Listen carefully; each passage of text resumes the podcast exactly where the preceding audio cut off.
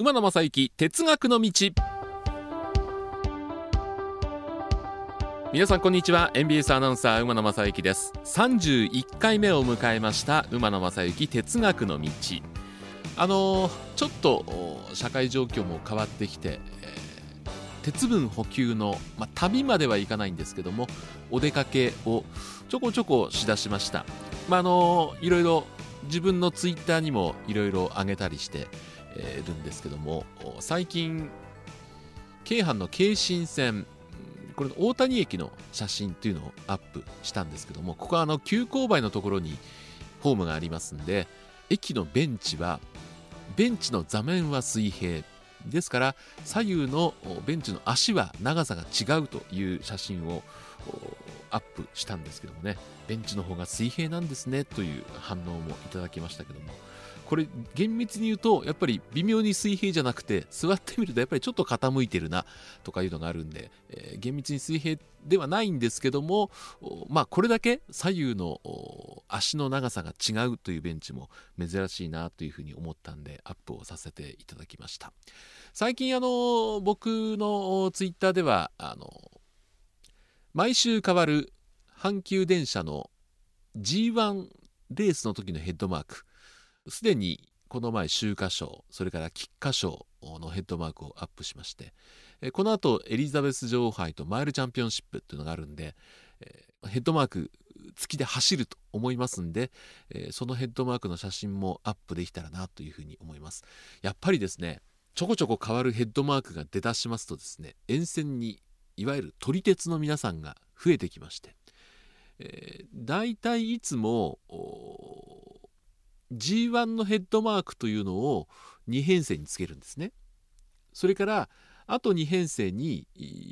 西宮北口宝塚間開業100周年というヘッドマークがついてだからこれね4編成ヘッドマーク付きっていう、えー、日中の運転本数が少ない時のかなりの割合で、えー、ヘッドマークがついてる。ただあの全部が全部走ってるわけじゃなくて、えー、昼間車庫に入って検査してたりとかもありますんでなかなかないんですけどヘッドマーク付き車両同士が並ぶというシーンもね非常に確率は高くなってますんで、えー、今後この競馬の G1 シリーズどんなヘッドマークが出てくるかというのはね非常に楽しみにしてますんで私の Twitter なども見ていただければあのいいんじゃないかなというふうに。あのスタッフにはですね写真をまた送って、えー、この哲学の道のツイッターの方にもね、えー、上げられるようにしようかなと思いますんで、えー、ぼちぼちですが私の鉄分補給活動をご報告できればいいかなというふうに思っております。さあ第31回いろいろテーマを考えましたけども今回はテーマこれでいこうと思います。鉄道を使った空港アクセスということで全国各地にまあ、あの飛行場空港というのはあるんですけども意外と調べてみると鉄道の駅が空港に直結してあるという空港は多くないんですね。これ馬の調べなんで、えー、間違ってたら指摘をしてください。関西でいうと大阪空港関西空港神戸空港関東では羽田空港そして成田空港。あと調べてみると札幌新千歳空港ですね。福岡空港中部国際空港仙台空港米子空港宮崎空港那覇空港。空港に直結して駅があるのはこのぐらいかなというふうに自分で調べてみたんですけどもここが欠けてます。あのね徒歩10分とかいうのもあるんですがこれはあの空港アクセスとして僕は認めなかったんで、えー、あくまでも空港に直結している駅ということで、えー、今回、まあ、これぐらいかなと思ったんですけどもあのそれぞれいろんな特徴がありまして、まあ、地元ですから関西大阪空港の話をしますと、まあ、大阪空港というのはご存知の通り大阪モノレールが大阪空港のすぐ横まで乗り入れてるわけですけどもこれが開業する前っていうのはあれだけの大きな空港なのに鉄道の直接ダイレクトアクセスってのはなかったんですね。えー、方法としては阪急の蛍ヶ池の駅からバスに乗るあるいはもうこれはもうどの空港でもありますけども近隣の都市から出てるリムジンバスに乗るいうのがまあ主な方法だったわけですけども、まあ、あの蛍ヶ池から大阪空港までの道っていうのは距離としてバス乗って5分ぐらいでしたかね。えー、まあ渋滞もほぼないんで時間は読めるんですけどもやっぱり鉄道アクセスとそれからリムジンバスのアクセスで一番違うのはやっぱり、えー、電車には渋滞がない、リムジンバスは渋滞があるまあ、渋滞も想定して、まあ、時間考えればいいんですけどあの自然渋滞っていうのは想定できるんですけども自己渋滞がこれ想定できないんですよね。自己渋滞っていうのは自然渋滞に比べるとどうしても解消するのに時間がかかるという傾向にあると思うんですね。だからリムジンバスを使った時に自己渋滞に遭うとこれたまったもんじゃない。ただまあ列車もいろんなトラブルがありますんで運休とかもありますんで、えー、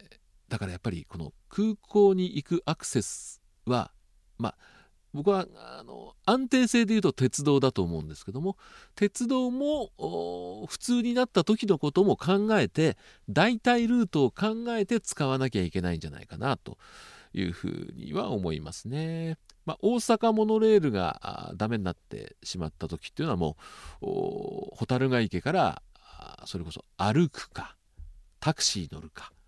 あいうことになります。歩いたらね15分20分ぐらいかかるかな。結構距離があるんでここは大変じゃないかなと思うんですけどもね、えー、関西空港。これも JR 南海という2つの、まアクセスがありますんで、えー、関西空港の連絡橋があのストップしてしまうところでもどうにもならない、えー、もうバスも通れなくなりますんで、えー、ですけども鉄道はこれどっち使うか。JR 使うか何回使うか、えいうのはまあどこに住んでるかにもよりますよね。例えばこの毎日放送社屋は大阪梅田にありますけども梅田から一番近いのはあ、まあ、地下鉄の梅田駅あるいはあ JR の大阪駅になるんですけども JR のアクセス特急はるかというのはあの今大阪は通りませんので新大阪出るとあの貨物船通ってきますんでどうしてもこの梅田から行こうとするとリムジンバスに乗るかあるいは地下鉄で難波に出てラピートに乗るか。ただやっぱり大きな荷物を持って、えー、難波の駅であれ御堂水線の駅は地下ですよね、えー、南海の駅はホームはあの地上あれ3階ぐらいになるのかな。になりますね。ちょっとこう縦の移動距離が長いんでまあ鉄道好きでありながら何してるんだって言われるかも分かりませんけども会社から関西空港行く時はバスに乗るっていう方が多いかもしれませんけどもね、えー、ただあ今工事してますけどもあの JR の梅北駅ができますとはるかもここに止まりますんでそうするとちょっと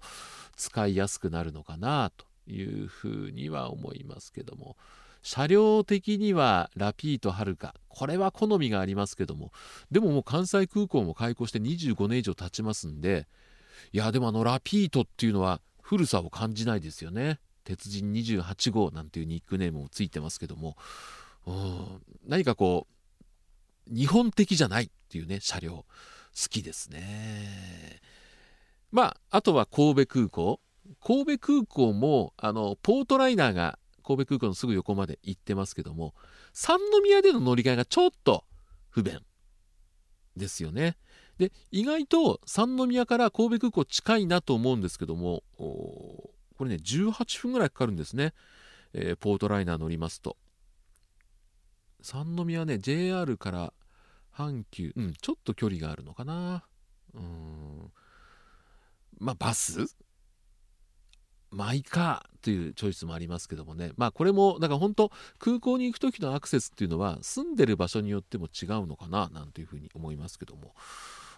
ですから関西空港は JR 南海という2つのアクセスチョイスができるわけですけども大阪空港間も鉄道でいうと大阪モノレール、え神戸空港はポートライナーしかないというとこでその辺のチョイスではないですよね。そうやって考えるとやっぱり東京の羽田空港っていうのはチョイスがね、えー、鉄道でいうと東京モノレールか京浜急行。という2つのチョイスがあります。東京モノレールはこれ、えー、時刻調べたら、まあ、正午を基準にしたんですけども12時発というモノレールがありまして、えー、12時16分第1ターミナルに到着。京浜急行は12時3分品川発羽田空港12時14分で行くと早いですよね。あのこれもだからモノレールは浜松町が起点京浜急行は品川が起点なんで、それぞれお住まいの方がどこから乗るかによって、えー、全然変わってくるんですけどもいやーでもね京浜急行っていうのはものすごく緻密にダイヤが作られてましてね、えー、まあ、蒲田で、え、本線から分かれるわけですけどもこれが品川方面からの列車と横浜方面からの列車も乗り入れてくると。いうことで本当に緻密なダイヤが組まれておりまして無駄な時間が全くないという、えー、ですよね。えーまあ、どっちこれ好みもあると思うんですけどもただあの東京モノレール浜松町の駅また高いとこにありますんでちょっと荷物がある時はあまあエスカレーターとかありますけどもちょっと奥かなという気もしますね成田空港これも JR と京成が走ってますけどもなんといってもこれはね京成の空港アクセス線通りますと在来線ですけども最高速度が160キロ出してますんで JR ですと東京駅を12時3分出た成田エクスプレスは成田に12時58分ですから55分かかってますけども京成のアクセス特急はですねスカイライナーは上野を12時20分に出ると1時4分に44分で成田空港まで行くという凄まじいスピードを誇っております。あと各地の空港を見ると、まあ、新千歳空港には札幌からもうエアポートライナーが走ってますけども、まあ、30分ちょっとで行く。これ指定席もついてますんでね、えー、ちょっと疲れた時は指定席も利用できる。なんといっても近いのは福岡空港ですよね、えー、博多駅から地下鉄で6分。これは近い。本当に近い便利。都市の真ん中。中部国際空港は名鉄名古屋からあの特急で行くと30分ちょっと。うんですね。中部国際空港は僕行ったことないんで、えー、まあまあ名鉄の旅を楽しめる。程よい距離かなというふうに思います。仙台空港も仙台の駅から在来線で、えー、大体25、6分30分弱。まあ、1時間に3本ですんでしっかり時間を見ていかなきゃちょっと目的に乗り過ごすかな宮崎空港も、えー、地方空港ながらですね、えー、これ、えー、空港に直接乗り入れてまして宮崎からはだいたい1時間23本10分ちょっとというまあ特急もねこれ乗り入れてますからね、え米子僕知らなかったんですけどもね米子から米子空港まで鉄道で行けるんですね、え米子駅からだいたい30分。ただこれ1時間に1本ですんで余裕を持って行って、え空港でゆっくり待つのか。あるいは別の手段を使うのかということもありますけども。あとはやっぱり沖縄ですね、えー、那覇空港にはユイレールという沖縄唯一の鉄道が乗り入れてるわけですけども、まあ、あの那覇の中心地県庁前からでもモノレールで13分という非常に便利なところにありますけど。でもなかなかあの観光で行った方っていうのは沖縄に行くとレンタカー借りちゃいますんであまり沖縄行ったけどモノレールに乗ったっていう方はね非常に少ないんじゃないかなというふうに思うんですね。えー、まあ、バーッと簡単なんですが鉄道を使った空港アクセス、えー、お話ししましたけども漏れはないかな。大丈夫ですかね。さっきね僕の方にスタッフがね神戸空港は何とかっていう紙を出してきたんですけどねこれ何なんだろう、えー、すごい気になる。ポートライナーだけですよね神戸空港鉄道はね、えーさあその紙が今入ってきました。船もありますね。そうそう船もあります、えー、関西今もあるのかな？僕あれです。あの関西空港が開港した時の特番を関空から神戸まで船に乗って神戸からなんかお伝えしたっていうこともしましたけどもね、まあ、直線距離でいうと神戸から関西空港っていうのはもう船が圧倒的に近いわけですけどもね。うーん今あの京浜急行と京成と直通途中東京都営地下鉄を介していや羽田空港から成田空港までも一直線に行けるようになってますけども伊丹空港から関西空港直接行ける鉄道を作れないかなって妄想したことがあるんですけども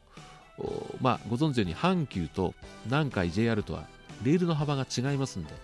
これはなかなか難しいのかな。でも鉄道好きの方ならばこういう方法を取れば大阪空港から関西空港まで直接行けますよ。まさかモノレールを伸ばすわけにもいかないしこんなアイデア妄想ありましたらえー皆さんからお聞きしたいなというふうに思っております。鉄道ファン妄想が大好きですよね。ではこの後もご安全にお過ごしください。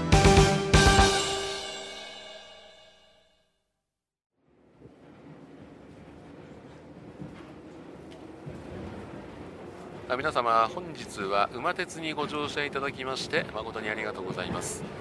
え次は終点茶屋町茶屋町でございます。どなた様もお忘れ物なきようにご準備お願いいたします。馬鉄またのご乗車お待ちしております。